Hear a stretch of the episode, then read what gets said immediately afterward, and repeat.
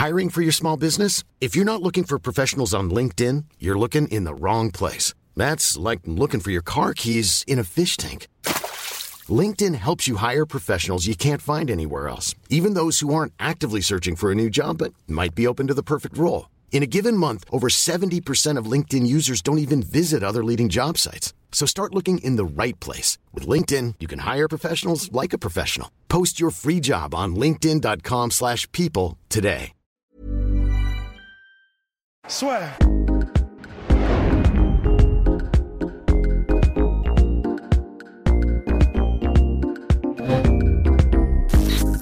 Bonjour à toutes et à tous et bienvenue dans le Poker Slash Row. Le trio de l'enfer est réuni. Donc là, pour faire le point sur Francis Ngannou. Francis qui s'est imposé en 20 secondes et nous sortons une interview avec Fernand Lopez qui sortira très prochainement. On évoque longuement le cas Francis et c'est vrai que, ok, elle est impressionnante. La quatrième en, bah, par KO au premier round de suite. Une stat qui est quand même assez éloquente, c'est sur ses quatre derniers combats Francis Ngannou, c'est 2 minutes 42 en temps cumulé. Mais, c'est pas un petit mais, notre cher Polydomso nous avait effectivement euh, prévenu de ça, c'est il fallait que le combat dure pour en apprendre un petit peu. Là, on n'a absolument rien appris. Sinon, tuto, qu'est-ce qu'il ne faut pas faire face à un Francis Ngannou qui charge sur vous? Voilà. Ouais. Alors, qui s'y colle Polydomso, à vous l'honneur. Euh, on en est toujours au même point, quoi. C'est- non, mais en fait, c'est cool pour Nganou. Je suis très content pour lui euh, qu'il ait écarté, euh, qu'il ait écarté avec autant de Écartelé facilité. aussi. Ouais, on Écartelé. peut dire écartelé, ouais. Euh, qu'il ait étrié Rosenstruck avec une facilité euh, déconcertante. C'est cool. Ça confirme ce qu'on sait déjà, c'est que bon, bah, il vaut mieux pas, euh, faut mieux pas être euh, dans l'axe quand, quand, quand il arrive, quand le, quand le 28 tonnes arrive sur toi, vaut mieux pas rester. euh, faut mieux pas rester. Tu sais, c'est comme dans Stand by Me, c'est quand t'as le train qui arrive. Faut, faut, tu dodges. il y a un petit mouvement qu'il faut avoir parce que sinon ça, ça se termine mal. Mais, mais voilà, mais à part ça, je suis désolé, mais je peux pas dire aujourd'hui que Ngannou a amélioré son game.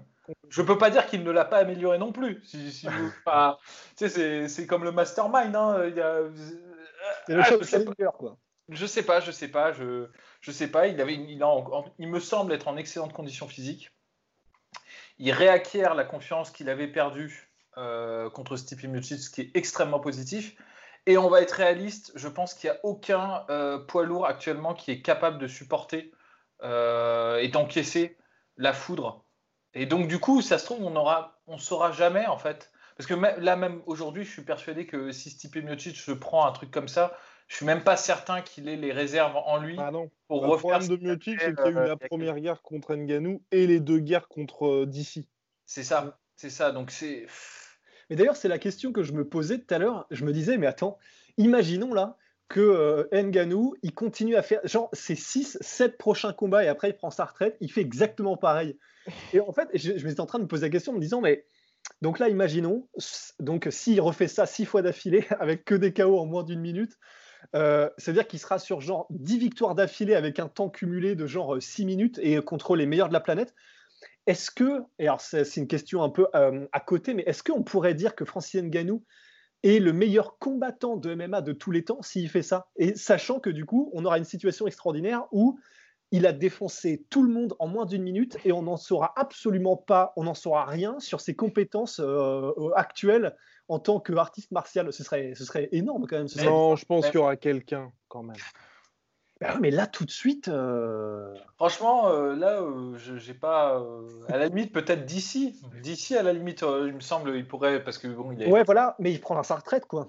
Mais c'est ça le truc. Mais euh, non, mais en même temps, il faut être pragmatique. Hein, S'il gagne comme ça euh, et qu'il n'y a personne pour lui, euh, Bah, lui prouver qu'il a tort de faire comme ça, bah, qu'il a raison de faire comme ça et que du coup, euh, c'est. c'est- Mais il a raison contre un certain type d'adversaire. Et c'est là aussi toujours la le même certain type d'adversaire, c'est 90% des adversaires qui croisent ta route. euh, quelque part, tu as raison dans l'absolu, hein, j'ai envie de dire. euh. Bah oui, mais sauf que quand tu te hisses au title shot, parce que pour Francis, je pense qu'aujourd'hui, c'est le titre ou rien. Et je pense qu'il ne veut pas être, on en avait parlé, être considéré comme un Anthony Johnson qui, ok, t'explose tout le monde, mais chaque fois que tu as DC ou un mec qui justement arrive à passer ce premier round des enfers, et bah tu as une inexorable, euh, finalement, euh, bah, le gas tank se vide complètement.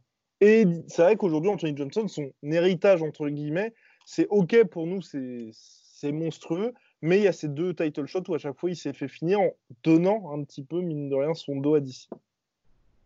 Ça, euh, ouais, bah, du coup, je te laisse euh, Rust là-dessus.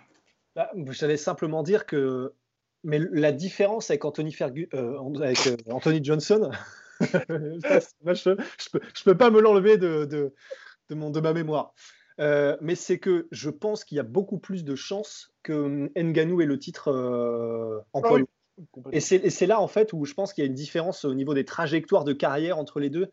C'est que je pense que bah, Francis, il, dans 2-3 combats, ça dépend contre qui, mais du coup, dans 2-3 combats, ça veut dire que ce ne sera pas contre DC si c'est le cas. D'ici, je pense pas qu'il a envie de prendre un Nganou en pleine bourre là tout de suite. Il n'a pas euh, du tout envie. Il l'a dit. et, qui, voilà, qui sommes-nous pour le blâmer? C'est-à-dire que voilà, tu, tu vois la, lumière au bout du tunnel, tu vois la fin de ta carrière, tu vois les beaux jours, tu vois. Tu euh, regardes ta femme, tu regardes tes gosses. Exactement, tu vois la femme, les gosses, tu as le, le, l'ananas, tu as l'ombrelle, et euh, tu as Francis Nganou, tu sais, comme dans les films, qui se met comme ça devant. Non. Donc évidemment, non, tu, tu peux pas, tu peux pas dire oui à ça. Euh, et, en plus, même, bon, je, pense que euh, il a plutôt intérêt à prendre quelqu'un de, beaucoup plus décoré que Miocic, euh, même pour sa legacy et tout. Donc non, DC n'a aucun intérêt à le faire et franchement, je serais super étonné qu'il y ait un combat Ngannou DC. Si c'est Miocic, je rejoins à 100% Polydomso bah, et toi Guillaume qui l'avait dit, c'est que bah, j'ai du mal à voir Miocic faire la même chose, encaisser autant, euh, et puis je pense que si c'est Miocic, en plus, euh, Francis, il aura vraiment un game plan différent. Euh, et je pense que cette fois-ci, il fera un petit peu moins d'abordage complètement un peu dégénéré dont parlait Fernand. Donc, qui? Le problème, c'est que John Jones, je pense que là, il fera pas le poids, mais vraiment le poids. C'est-à-dire que tu peux être le meilleur artiste martial du monde. là, je pense que contre Francis, en ce moment, si tu es un mec qui monte de light heavyweight, c'est compliqué. Donc je vois pas qui en fait. Non, mais bon, déjà, typé, c'est déjà. Euh, bon, c'est compliqué parce que en même temps, euh, le premier round, euh, Stipe Miocic Nganou, euh, il était quand même dur. Dur à retrouver pour Miocic. Même si mais en fait, en plus, c'est même pas le premier round, quoi. C'est les premières trois minutes, parce qu'à la fin du premier round, euh, Miocic avait déjà plus ou moins le rythme. Et, euh, bah, il le met au sol, hein, d'ailleurs. Il finit sur même, même, il fait des contres aussi en anglaise. Il quand même. Parce qu'on a. Les gens font du révisionnisme avec ce match, ça me, ça me fait assez marrer, quoi. Parce que c'est. À écouter les gens, c'est. Euh, euh Nganou qui ponce Miocic pendant un round debout et ensuite Miocic qui installe sa lutte. Mais même debout, Miocic, il a comment le dire poliment, mais il a éduqué Nganou sur les, sur les. Quoi. Je suis désolé, son anglaise était beaucoup plus, euh, propre, plus efficace, euh, même l'utilisation des low kicks. À partir du moment où il avait installé euh, le match à distance et qu'il gardait tout le temps Nganou dans l'hésitation, il avait un, deux coups d'avance sur lui. Ce qui n'empêche pas Nganou, le fait, le fait est qu'il ait des qualités physiques extraordinaires, il peut même, malgré un écart technique évident, euh, connecté et quand il connecte, généralement, c'est suffisant. C'est toujours ça le problème. Et là, même le combat là, contre Rosenstruck, on est d'accord, le chaos est cool, mais l'agression, euh, bon, exactement. Et c'est, il, est, il, est, il est menton au vent, euh, il, est, il avance. Il s'en prend, il s'en prend deux. Hein. Et l'un le plus dangereux de la planète.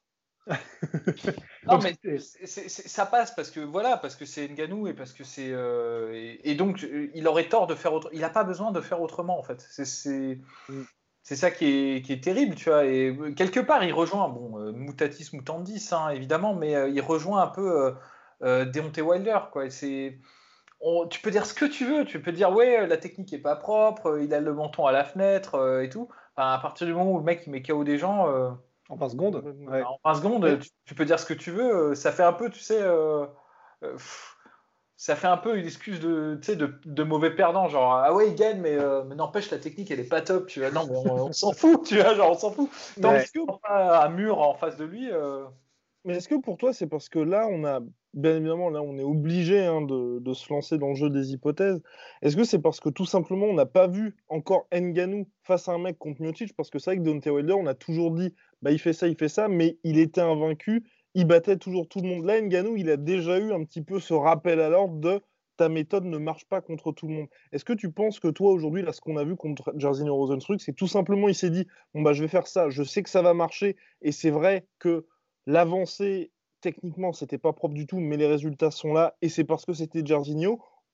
Et derrière, là, il a fait le taf pour que quand il va se retrouver contre, justement, un Stipe Miocic, un DC, et puis même si euh, le combat avait duré éventuellement contre notre cher Curtis Blade, il aurait eu les armes nécessaires pour pouvoir lutter.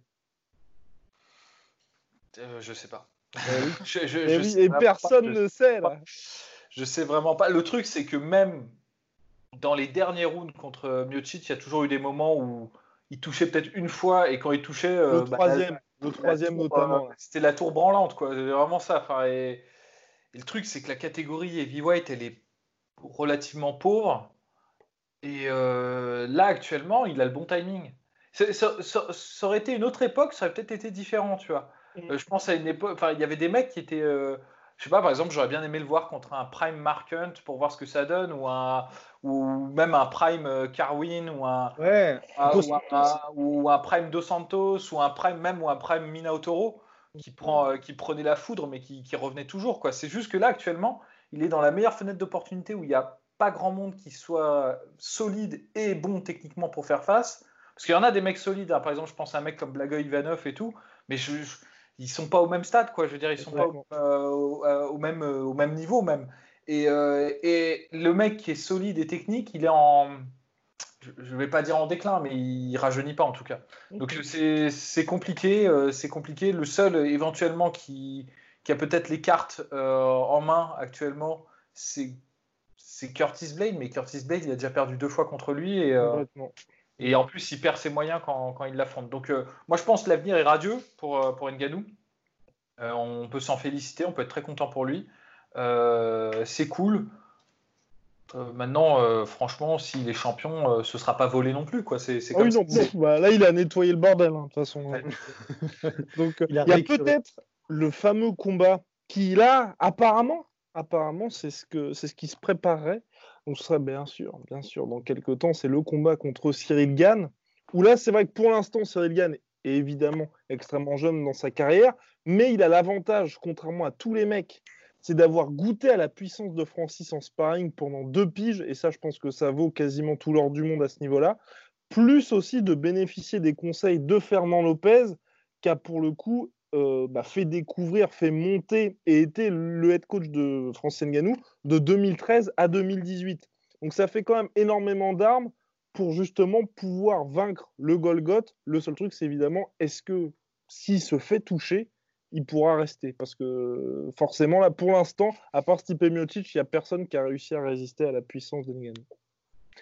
Ben, on ne connaît pas encore. Euh, alors, je n'ai pas maté toute sa carrière à Cyril Gann en, pied-point. J'ai vu que son combat contre Bouganem. Mais pour sa carrière en MMA, j'ai pas souvenir d'avoir vu son menton testé. Je, crois que pour l'instant, c'est une inconnue. Euh, de toute façon, est-ce que ça sert d'avoir un bon menton contre Nganou? En fait, c'est même pas forcément, c'est même pas forcément un gros facteur. En revanche, c'est vrai que euh, stylistiquement, je pense que Cyril, il peut vraiment, vraiment, vraiment poser des problèmes à Francis. Parce que c'est pas, c'est pas le même style que ce que sait faire euh, Miocic, mais avec son style euh, évasif, tout en mouvement, mais un mouvement intelligent, et il, a une diversité d'armes pour faire douter, euh, comment dire, Francis Nganou, qui peuvent vraiment être intéressantes. Du coup, je serais très intéressé d'un match-up entre Cyril et Francis effectivement, c'est un petit peu tôt. Déjà, c'est cool, là. Euh, voilà, encore peut-être deux, deux, combats, deux, trois combats. Enfin, ça dépend, parce que si Cyril bat. Euh, c'est ça aussi. Euh, et de façon éclatante, Bon, il, a gagné son ticket pour un deuxième combat d'affilée, et là, à mon avis, contre un gros nom, parce que je pense que voilà, Abdouragimov, ce sera la caution. Euh, bon, bah, t'as passé le mec un peu casse-couille et un peu bon euh, dans tous les domaines. Au sol, ouais, aussi. Et donc, dans deux combats, je pense qu'il peut être euh, seulement deux combats au point pour un combat contre Nganou, quoi. C'est clair, parce que, en fait. Exactement, et c'est ce que Poidomso nous dit à chaque fois. Évidemment, c'est parce qu'il y aura plus grand monde, et aujourd'hui, au sein de la catégorie heavyweight, Gann, c'est un peu le seul mec avec Nganou qui soit bankable. Et sachant qu'Nganou, il a déjà eu sa chance avec le. Vous vous souvenez des fameuses comparaisons avec la Ford Escort et tout ça? Donc il y a déjà eu tout ce hype train qui était derrière lui. Gann n'a pas encore eu ça. Et c'est vrai que là, dans les prospects heavyweight, on en parle toujours. Il y a Curtis Bates, mais Curtis, Blades, mais il s'est fait battre par deux fois contre Ngannou. Mais c'est vrai que pour le coup, un Curtis Blades gagne déjà, serait compliqué, mais je pense pas que l'UFC va faire ça, parce que c'est hyper dangereux pour eux. Ouais, ouais, ouais, puis euh, stylistiquement, je crois qu'on en avait déjà parlé, mais euh, pour Cyril, c'est le pire possible, un mec comme euh, Curtis Blades. Ah, Curtis Blades, ah, en soi, c'est le pire pour sauf, beaucoup. Ouais. Sauf Ngannou, quoi. Ouais, ouais, ouais, bah, c'est ça, c'est ça. Donc, bah non, compliqué, hein, compliqué. Mais effectivement, je, je, te rejoins. je pense qu'effectivement, l'UFC s'y trompe pas. Elle est au courant que, bah, évidemment qu'elle est au courant que, c'est en France. Il y, a un bon mec là. Qui... ils, ont, ils ont le pif, tu vois. Ils savent que bah, voilà, c'est probablement la poule aux œufs d'or pour la France pour les années qui arrivent. Euh, il, est, il parle bien, il est charismatique, euh, il est beau gosse et il est efficace et il combat bien. Voilà. parlez-vous de Polydomso, mon cher euh, Donc, voilà, c'est parfait. Cyril Gann, c'est parfait.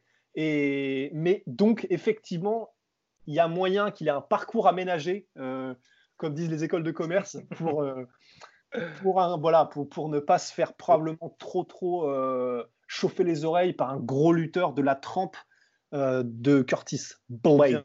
Sans transition, on va s'intéresser au Common Event, messieurs. Finalement, demain, nous parlerons, je pense, de Geji Habib, un way too early preview, parce que je pense que les gens sont intéressés par cela. Common Event, le Triple C, Triple C qui a conservé sa ceinture en s'imposant par TKO. Euh, notre cher Dominique Cruz, toujours si fair play, qui a commencé à dire que l'arbitre était alcoolisé et sentait, je crois, la cigarette, si je ne m'abuse. Ouais, il a dit ça. il a dit ça. Bon, ok, déjà les gars, au niveau de l'arrêt de l'arbitre, on a reçu pas mal de messages là-dessus. Qu'en avez-vous pensé? Bon, bah, pour ma part, c'est vrai que, ok, Dominique Cruz n'est pas mort. Dominique Cruz, ça faisait plus de trois pitches qu'il n'avait pas combattu. Et il se relevait, on peut le dire. Mais est-ce que pour autant, si le combat avait duré, il aurait réussi à récupérer toutes ah, Le truc qui est problématique, c'était que c'était juste avant la fin du deuxième round. Ça, c'est, il aurait eu la, minute de, repos pour, euh, pour récupérer. Et en plus, on a vu dans le combat qui a suivi, euh, bah, Justin Gagey, il a fait un knockdown juste avant la fin d'un round et il a pu récupérer et se relancer. Après, euh, il prenait quand même sévèrement la sauce. hein. faut, complètement. pas se mentir. Le knockdown qui mange, c'est sur un, un, coup de genou qui est parfaitement timé. Ouais, précis net et sans bavure. Euh, j'ai vu pire en arrêt de l'arbitre. Euh, j'ai pas été scandalisé.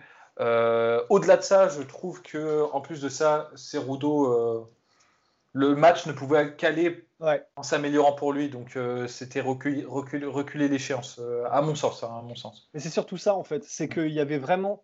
Déjà, c'est vraiment intéressant et c'est cool ce qu'a fait Cerudo, c'est que il a eu à un moment donné un changement de, style de combat où il était beaucoup plus euh, jambes resserrées, euh, comment dire, buste vers l'avant, et il a changé à un moment donné pour devenir plus stance de karatéka, les jambes plus larges, beaucoup plus mobiles.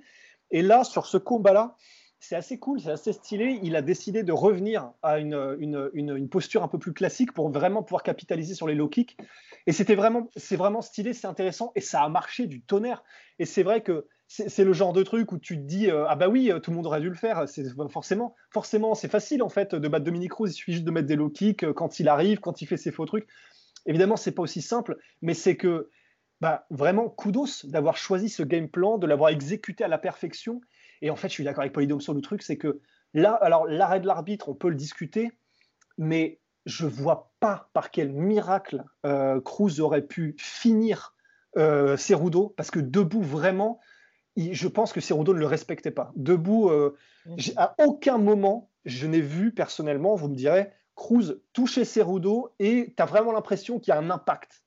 Il y a eu le petit jab, justement, avant le, avant le knockdown.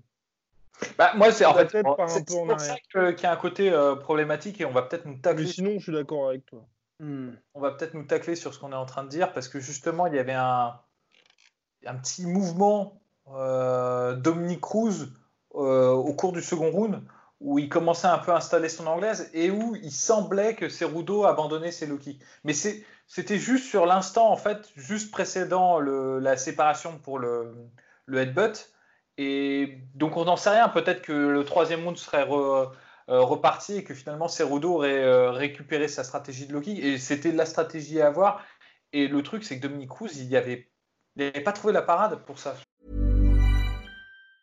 Life is full of awesome what ifs, and some not so much, like unexpected medical costs. That's why United Healthcare provides Health Protector Guard fixed indemnity insurance plans to supplement your primary plan and help manage out of pocket costs. Learn more at uh1.com. Il, y avait pas trop il avait juste à un moment donné euh, décidé de mordre dans son protège-dents et d'avancer, de, de- d'envoyer des coups. Et il avait réussi un peu à, à tirer euh, dans la bagarre euh, Cerudo. Mais même, même là-dedans, je pense que c'était pas la bonne, euh, Ouais. la bonne stratégie, tu vois, d'attirer dans la bagarre euh, euh, Cerudo. Et. Cerudo l'a, l'a, l'a timé quasiment parfaitement juste après. Donc, Ouais. je sais pas, je sais, je sais pas. Je, je pense que c'était, ça a commencé à tourner court pour, pour Cruz. Donc voilà, je suis pas, je suis pas choqué par l'arrêt en fait. Pour, Mais encore une fois, et, et là, il faut quand même lui rendre, c'est que Cruz, euh, je l'ai- je l'ai pas. Alors peut-être un peu plus lent que d'habitude, et évidemment physiquement, c'était peut-être pas le même, mais j'ai pas vu de différence énorme. Il faudra peut-être voir le combat. Donc quand même, c'est vrai qu'il faut lui rendre, c'est que bah Cruz, euh, voilà, bah, personnellement, et je sais plus, je crois que vous c'était ça aussi, euh, on avait donné la prédiction qu'il y avait de grandes chances que debout, Cruz ait un avantage sur Cerudo. Et ben c'est vrai qu'on s'est trompé et que pour le coup, est énorme. On tire son chapeau à Cerudo, il l'a dominé même debout et c'est là où c'est vraiment impressionnant, c'est que il a fait à Cruz ce que je, perso, j'ai pas souvenir que qui que ce soit ait réussi à faire à Cruz quoi. Donc euh, c'est-à-dire le savater en low kick et l'empêcher en fait de que vraiment que son jeu de feinte, que son jeu de mouvement soit efficace. Et, euh, et, euh, et on avait vraiment, oui, c'est vrai, cette impression de différentiel de puissance aussi. Et de réussir à donner cette impression contre Dominique Cruz, c'est quand même un des plus grands, si ce n'est le plus grand bantamweight de tous les temps, cette impression de facilité, eh ben, c'est énorme. Et euh, quel, que soit ce qu'on dit de, l'arrêt de l'arbitre et ce qu'on ait dit de l'arrêt de l'arbitre et des performances face à, à TJ Dillashaw, etc., eh ben voilà, il trouve des manières de gagner, il gagne, et euh, bah, énorme, franchement énorme, Henri Cerudo. Hmm. Bien, et donc euh, oui, bah, entièrement d'accord, mon cher Rust. hein. Et Henri Cerudo qui, qui annonce sa retraite dans la foulée. Y croyez-vous, messieurs? Pour ma part, je lui donne le bénéfice du doute à ce petit Triple C. Moi j'y crois. Bah, c'est très bien, comme ça on est en équilibre, moi j'y crois pas. Euh, on a, on a un Guillaume qui est parti. Pour gagner un peu plus de Ouais. C'est la négociation, je pense. Mais ce qui est marrant, mais c'est par contre, Dana White, il fait trop rire parce que je pense qu'il en a tellement marre de Triple C. Justement, quelqu'un qui lui a demandé alors euh, qu'est-ce qui va se passer euh, pour le titre Bantamweight là avec Triple C. Plutôt que de faire, bon, on va discuter avec lui, il fait bon, bon, on va faire un titre, euh, on va faire euh, euh, Petroyan contre Jaman Sterling pour le titre vacant. Là, je pense Ouais. que je pense que c'est O2 qui regardait comme ça en backstage, il a fait ah merde. Ah. Mais je sais il- pas. Il est jamais content, Dana White, il fait chier. C'est-à-dire, euh, quand c'était Demetrius Johnson qui défendait son titre, il n'était pas content parce qu'il n'osait pas faire la montée. Là, Cerudo fait la montée, prend les risques et tout, et il veut pas, il veut pas raquer. Donc, euh, quelque part, qu'il aille se faire mettre, tu vois, j'ai envie de dire. euh, c'est, c'est- c'est- Non, mais c'est vrai, tu vois. Ouais. C'est une question, sachant que c'est une question financière. De toute façon, il l'a Mais dit. bien sûr, Il a dit son prix, c'est rajouté un zéro. Donc, Mais voilà. bien sûr, c'est ça. Et puis moi, je suis désolé, il le mérite. Euh, quand tu regardes euh, ce qu'il a fait, euh, putain, est-ce que c'est trop demandé qu'un athlète du calibre de Cerudo soit bien payé, quoi? Enfin, faut pas déconner. À un moment donné, je pense qu'en fait, il y a des grilles de salaire. Tu vois, c'est comme euh, la, nomenclature d'un TIAC, tu vois. Et en fait, quand tu fais moins de 80 kilos, bah, dans l'esprit de Dana White, tu mérites forcément moins, euh, tu vois. que-. Et ça, et ça, ça, ça fait chier parce que bon, euh, au contraire, j'ai envie de dire, euh, comme euh, c'est difficile d'attirer l'attention sur ces, euh, sur ces catégories-là, mais il faudrait euh, arroser de bif le mec qui arrive à attirer un peu l'attention sur lui. Et je mais Cerudo, on peut lui reprocher énormément de choses, mais il fait le taf, tu vois. En tout cas à ce niveau-là, et c'est pas facile de convaincre le public américain que des mecs qui font 1m60 euh, sont intéressants à voir combattre, quoi. C'est là où, euh, c'est là où autant je comprends la logique qui est purement marchande de Dana White de vraiment miser. Plus tu montes en catégorie, plus c'est spectaculaire et plus tu peux vendre des mecs. Et effectivement, peut-être, c'est un peu comme euh, bah, les, joueurs de foot. euh, bah, c'est vrai qu'il y en a qui sont payés des millions de plus que d'autres parce qu'ils rapportent aussi plus en termes, de, en termes de viewers, en termes de public, etc. Je peux comprendre que Dana White parte du principe que bah, plus tu montes de catégorie et euh, plus si, si tu as des stars, plus il y a des chances qu'elles rapportent et donc mieux elles sont payées. En revanche, en revanche, et là où je vous rejoins largement, quand quelqu'un fait autant d'efforts pour attirer la lumière que Henri Cerudo, et, et, et mine de rien, il a quand même redynamisé largement euh, la, la catégorie et, les deux catégories, bantamweight et flyweight. Là, quand tu as un mec qui fait ça, en revanche, ne pas lui, ne pas lui, comment dire, le, récompenser pour ça, c'est vrai que là, ça n'a pas de sens et c'est dégueulasse, surtout quand c'est un mec, quand même, qui est champion olympique, qui est double champion, qui prend tous les risques, qui s'amuse même à faire du trash talk et des, des, trucs comme ça, il a des gimmicks, des machins. Là, c'est quand même un peu dégueulasse, et je suis d'accord avec vous, de ne pas le récompenser. Ça n'a pas de sens. Quoi. Non, c'est clair, mais après, je pense que. Et c'est malheureux, Dana White pense exclusivement en termes business, et c'est vrai que le pauvre Cerudo, comme Dimitri Johnson avant lui, n'a pas rapporté beaucoup d'argent, et c'est vrai que même. Bon bah voilà, hein, le, comme tu disais, il a fait du trash talk. Il a même, ça aussi, hein, je pense que c'est assez rare les gars comme ça qui poussent le truc au ridicule au point de devenir le roi du cringe et d'assumer ça complètement et de se dire bon bah je suis à tel point où même si j'ai le côté hispano, même si j'ai le côté euh, enfin hispano, latino, même si j'ai ce côté euh, champion olympique, les gens ne s'intéressent pas à moi, bah, je, vais je vais avoir un espèce de côté le mec absolument insupportable ça fait que les gens vont s'intéresser, ne serait-ce que pour me voir perdre. Et franchement, ça. Euh, c'est ça, il a, pu, il a poussé les curseurs à fond. Et qu'on le récompense pas pour avoir poussé les curseurs à fond, bah, c'est quand même dommage. Quoi. Et assumé quand même, parce que c'est vrai qu'à chaque fois, il a, il a fait de belles performances. Donc voilà. Après, à voir s'il reviendra. Et là, c'est peut-être l'autre problème de Cerudo, c'est que maintenant, en s'étant concentré sur la catégorie Bantamweight, c'est une catégorie qui est extrêmement dense. Ou si vous voulez. Euh, bah, tous les ans, il y a des nouveaux prospects qui arrivent. Là, il y a Cory Sandhagen qui pousse fort. Cody Gabrand, bah maintenant on parle quasiment plus parce qu'on a tout simplement plus besoin de lui, alors qu'il y a trois ans il était vu comme le futur, peut-être la plus grosse superstar de l'organisation, l'héritier de Conor McGregor. Donc voilà, c'est ce qui ne lui rend pas service, c'est qu'il y a toujours des mecs qui arrivent. TJ Dillashaw qui revient à la fin de l'année prochaine, enfin l'année prochaine en janvier. Voilà, c'est l'UFC n'a pas besoin d'Henri Cerudo.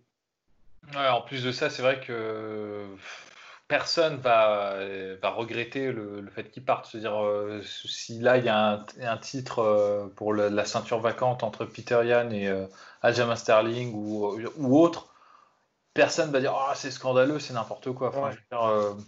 la, la bah, catégorie est tellement qui méritait bah ouais, voilà, c'est ça. Il le mérite. En fait, c'était Dominique Cruz qui méritait pas le, le, title shot après trois ans. Mais ça, si tu veux, je pense que cette dichotomie, euh, ou je ne sais pas si on dit dichotomie, enfin, je sais pas si ça se prête à ce, truc-là, mais ce que je veux dire, c'est c'est as les deux, les deux impératifs en fait qui rentrent en, contradiction euh, tout le temps, tout le temps. C'est-à-dire entre le ce que ce que ce que enfin le show quoi et le et le sport. C'est excessivement rare en fait d'avoir quelqu'un qui arrive à allier les deux. Et euh, le truc, c'est que nous, en tant que passionnés, et je pense que la plupart des gens qui regardent la sueur pensent comme nous hein, d'ailleurs, c'est ça fait toujours mal au cul quand le sportif est sacrifié sur l'autel du show. Quoi. Ça, c'est vrai.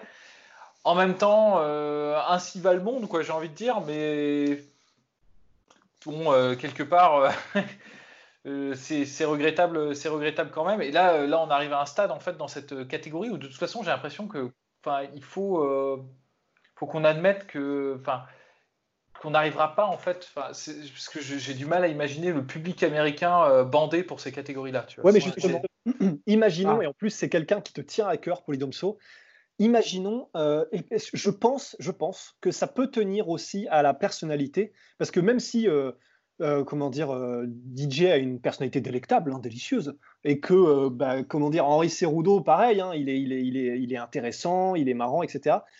Imaginons, parce que c'est quelqu'un qui tient à cœur, un champion américain flyweight qui ressemble, version américaine, à euh, Yamamoto Kid. Est-ce que là, tu peux pas avoir un petit truc qui se lance? Ah mais moi, moi oui, moi oui, mais bon. Et même pour tout le monde, parce qu'il est trop stylé, tu vois. Un mec stylé comme ça. C'est chaud, mec. C'est chaud parce que j'ai du mal à imaginer. Bon, c'est peut-être moi qui ai des gros a priori sur les ricains aussi. Hein. Je, là, je, non, mais c'est ce que nous avait dit aussi Jean-Charles Skarbowski. Ah, voilà, c'est ce qu'avait dit Skarbowski euh, là-dessus. Et en fait, euh, quand tu regardes les, euh, le, public de base, tu vois, aux événements là, il n'y en avait pas. il ne savait pas. tu vois, c'est typiquement le, Enfin, typiquement, c'est terrible. Là, je, rentre dans des clichés. allons-y, allons-y, allons-y. Ah, mais les potards à fond, tu vois, mais j'ai J'imagine typiquement le, mec, il se dit Ouais, bon, c'est un mec, il fait 1m60, euh, je lui mets une branlée, même si je. Défonce. Mais voilà, tu, tu l'entends. Moi, je l'ai lu plein de fois, ces commentaires, partout, tu vois. Euh, et, c'est très compliqué, en fait, d'imaginer que, que, juste sur la personnalité, arrives à, à, faire oublier à tous ces gens-là, à ces gens-là qui achètent les pay-per-view, qui sont en fait la masse qu'il faut convertir. Euh, ça me paraît difficile de les convaincre. Effectivement, il faudrait du, du Yamamoto Kid, mais ce serait pas suffisant. Il faudrait autre chose, quoi. Faut, faut, faut, faut plus, quoi. Faut plus. Et, euh, et je sais pas s'il y a jamais eu un mec dans les petites catégories. Gabrans, il y était presque arrivé. Hein. C'est vrai Ah que oui, peut-être qui s'en rapproche le plus parce que il avait le côté bad boy, il avait le côté euh, euh, assez, assez ouais, spectaculaire quand même, très impressionnant et tout. Donc il avait peut-être beau gosse aussi, mine de rien. Ouais. gosse, euh, ouais, j'ai blancs aussi, hein, il faut quand même pas, faut pas se mentir, hein, parce que ça, ça rentre plus en résonance avec le, le public américain. Euh, voilà, c'est chaud, j'en ai pas là en tête là qui, euh, qui arrive. euh, tu vois, dans- Mais c'est vrai que ouais, Gabrant, s'il avait gagné et s'il avait confirmé après Cruz, je pense qu'effectivement on avait quelqu'un. Ah oui, non, mais c'était monstrueux. Mm. C'est ne serait-ce que, mine de rien, il était quand même main event au Staples Center pour. euh, Enfin, il était sur la carte du Madison Square Garden pour le premier combat face à Dillashaw. Co-main event juste derrière, quand même, GSP contre Bisping. Là, clairement, il n'y a pas beaucoup de combats qui peuvent se hisser à, ce niveau-là. Ensuite, à l'UFC 227 lors de la revanche, main event au Staples Center de Los Angeles. Avec justement, et c'est là qu'on s'était tous dit quand même, il manque un peu de respect. Et c'est là qu'il y avait la revanche Cerudo-Dimitrius Johnson qui était co-main. Donc ça vous donnait quand même une idée de, la place de Garbrandt dans l'échiquier pour l'UFC. Donc euh, ouais, non, c'est clair. C'est clair pour Cerudo en tout cas.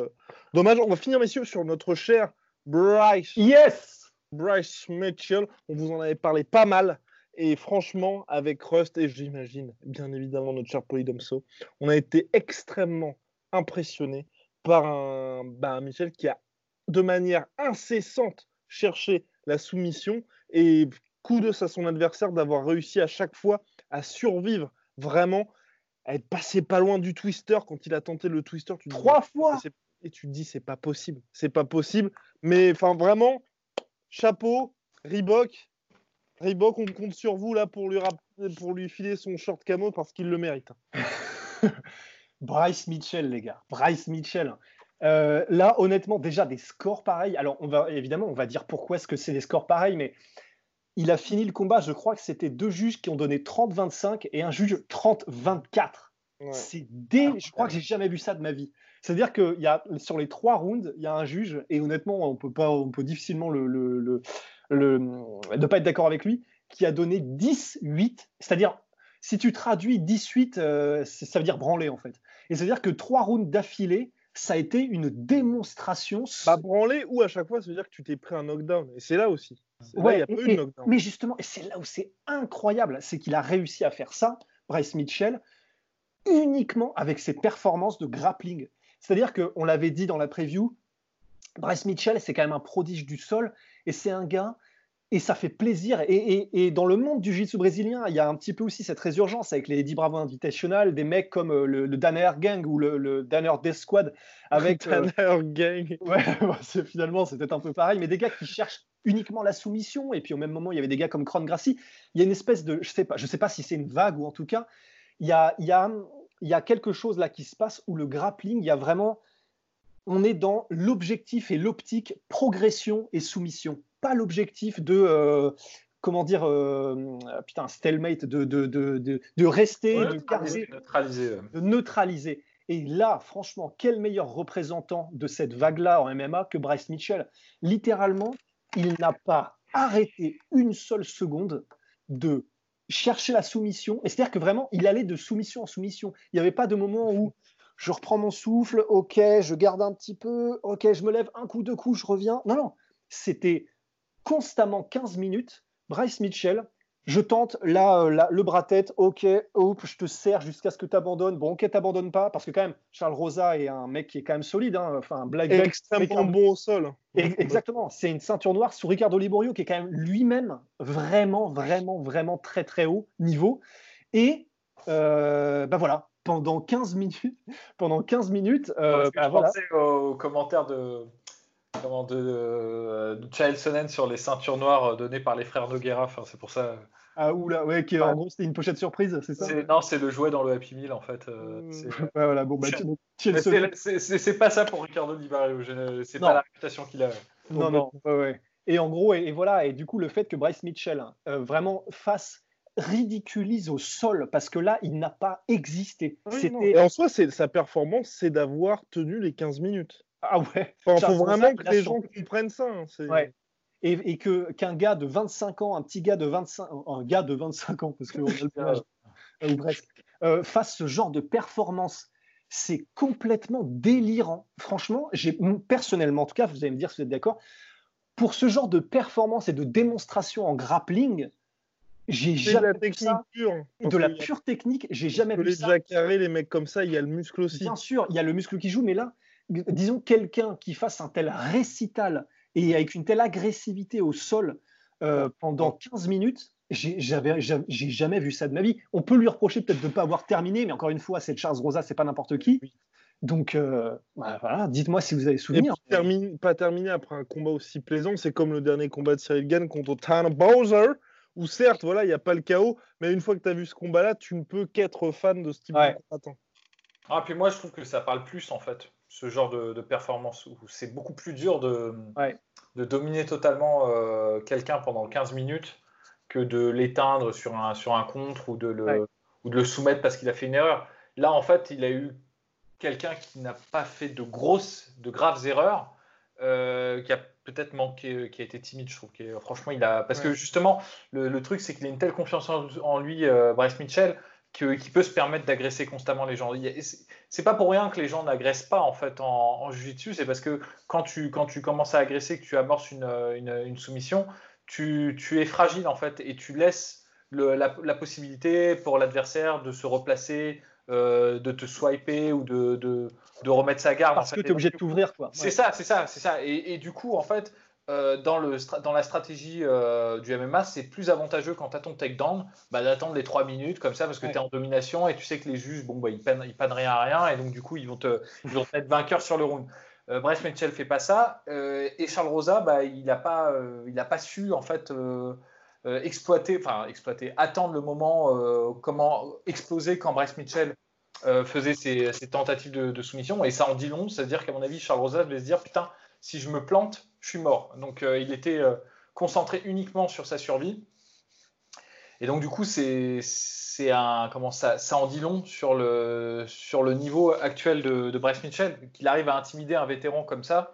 Ouais. C'est euh, c'est assez impressionnant. Et moi, je, je pense que c'est test passé haut la main et c'est Mm. cool de le voir longtemps. C'est je préfère ce genre de performance que- avec un prospect que bah, la typique merde le- l'exemple que j'utilise tout le temps chez les light heavyweight Ozdemir qui a Ouais. mis KO euh, tro- trois personnes euh, dans deux, deux- deux personnes je crois euh, ou trois personnes en moins de une minute. Et bon là tu te dis bon bah ok mais j'apprends rien quoi je sais rien. Là Bryce Mitchell euh, c'est clair que c'était un récital.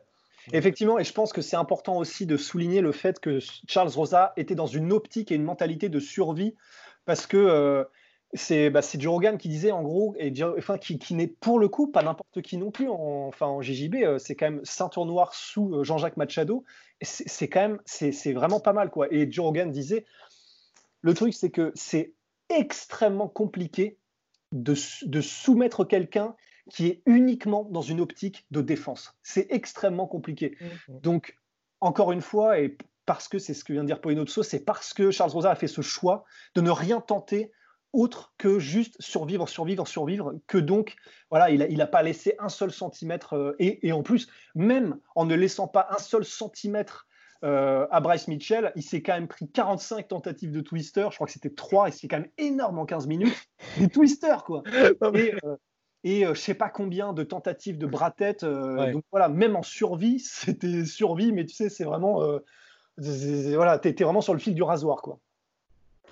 Bien, bah, formidable messieurs, on se retrouve demain pour la suite de la carte, hashtag teasing, et puis bien évidemment la suite pour notre cher Justin Gagey, parce que là c'est un sacré morceau qui l'attend. Big shout out to my sweet protein, moins, 30 moins 38% avec le code la sueur.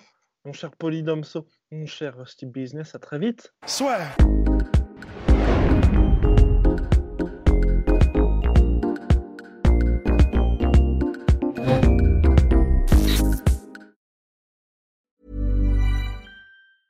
Planning for your next trip? Elevate your travel style with Quince. Quince has all the jet setting essentials you'll want for your next getaway, like European linen, premium luggage options, buttery soft Italian leather bags, and so much more. And it's all priced at 50 to 80% less than similar brands. Plus, Quince only works with factories that use safe and ethical manufacturing practices. Pack your bags with high-quality essentials you'll be wearing for vacations to come with Quince. Go to quince.com slash trip for free shipping and 365-day returns. Et voilà, c'est la fin de votre épisode du podcast La Sœur. Si ça vous a plu, n'hésitez pas à nous mettre les 5 étoiles sur Apple Podcast ou sur Spotify. Vous pouvez aussi nous laisser un petit commentaire, ça nous aidera beaucoup. Et si vous voulez aller plus loin avec nous, vous tapez La Sueur sur toutes les plateformes ou sur les réseaux sociaux, vous nous trouverez. Et là, vous nous écoutez très certainement en audio. On est aussi en vidéo sur YouTube, mais également sur Snapchat. Là encore, vous tapez la sueur et on sera là. Merci de votre fidélité et à très vite pour de nouvelles aventures.